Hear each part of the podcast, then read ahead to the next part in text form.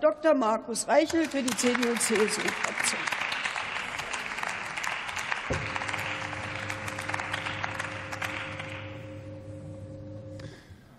Sehr geehrte Frau Präsidentin, liebe Kolleginnen und Kollegen!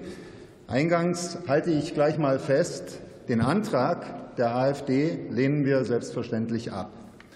Sie missbrauchen den Begriff Transparenz am Ende wollen Sie doch nur pauschale, diskriminierende Aussagen über Ausländer platzieren, wie Sie das vor 20 Minuten mit Ihrer Kurzintervention gegenüber der Kollegin Naser gezeigt haben. Das ist schlecht für das gesellschaftliche Klima im Land, und das ist auch schlecht für das Ansehen Deutschlands im Ausland.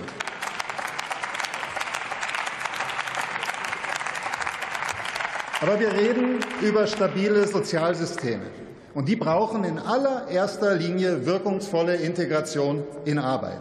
Natürlich, und an der Stelle haben Sie recht, es ist berechtigt, konkrete Zahlen zum Einfluss der Zuwanderung von der Bundesregierung abzufordern.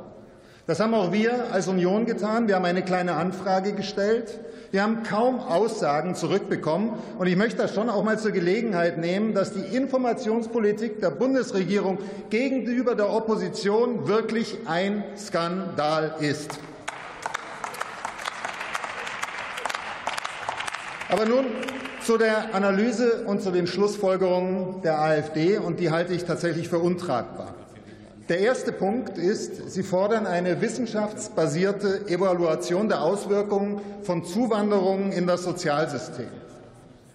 Und der zweite Punkt ist, Sie nehmen die von Ihnen erwarteten Ergebnisse letzten Endes schon vorweg. Denn Sie sagen mehr oder weniger, dass Sie die Zuwanderung auf bestimmte wirtschaftliche Personengruppen begrenzen wollen. Aus meiner Sicht verhalten Sie sich hier wie die Axt im Walde, fernab von jeglicher Wissenschaftlichkeit, die Sie doch einfordern.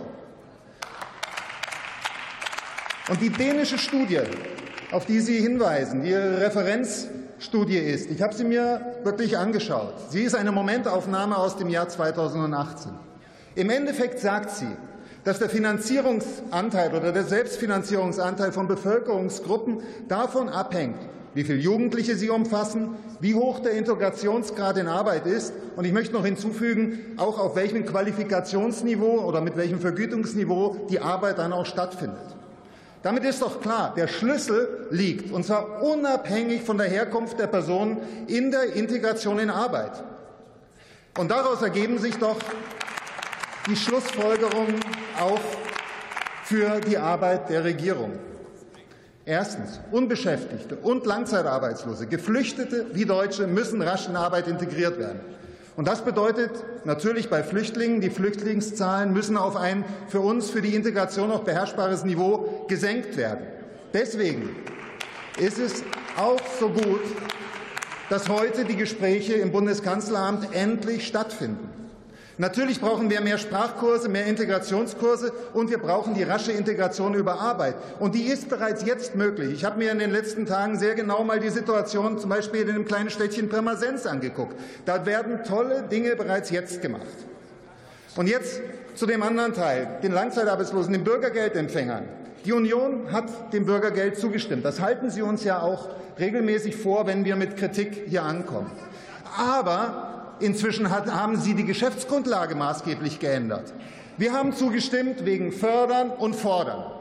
Aber das Fördern klappt momentan nicht, da Sie die verfügbaren Gelder für die Eingliederung letzten Endes in den Inflationsausgleich stecken. Und der ist erforderlich wegen Ihrer an dieser Stelle verfehlter, wirklich inflationstreibender Politik der Bundesregierung, die dann hier ausgeglichen werden muss. Deswegen sind nicht mehr genügend Gelder für die Eingliederung da, und das ist schlecht.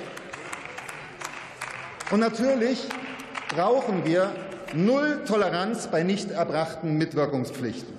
Jetzt noch zu dem Thema der hochqualifizierten Arbeit. Die Union hat 2020 gemeinsam mit der SPD das Fachkräfteeinwanderungsgesetz mit allen Grundlagen geregelt. Sie haben das leicht äh, weiterentwickelt. Die Umsetzung, auf die kommt es doch an, und die liegt doch momentan vor allem in den unkoordiniert arbeitenden Auslandsvertretungen. Ich kann es mir nicht ersparen zu sagen, dass die seit 57 Jahren von äh, Politikern der Ampel äh, entsprechend geleitet worden. Handeln Sie hier und insbesondere sollten Sie unseren Vorschlag einer Bundesagentur für Einwanderung oder Work-and-Stay-Agentur annehmen. Mein Fazit ist, die Regierung hat einiges zu tun. Erstens, die Zahl der Langzeitarbeitslosen muss gesenkt werden. Zweitens, die Zuwanderung muss geordnet ablaufen. Und drittens, das Fachkräfteeinwanderungsgesetz muss endlich vernünftig umgesetzt werden. Vielen Dank für die Aufmerksamkeit.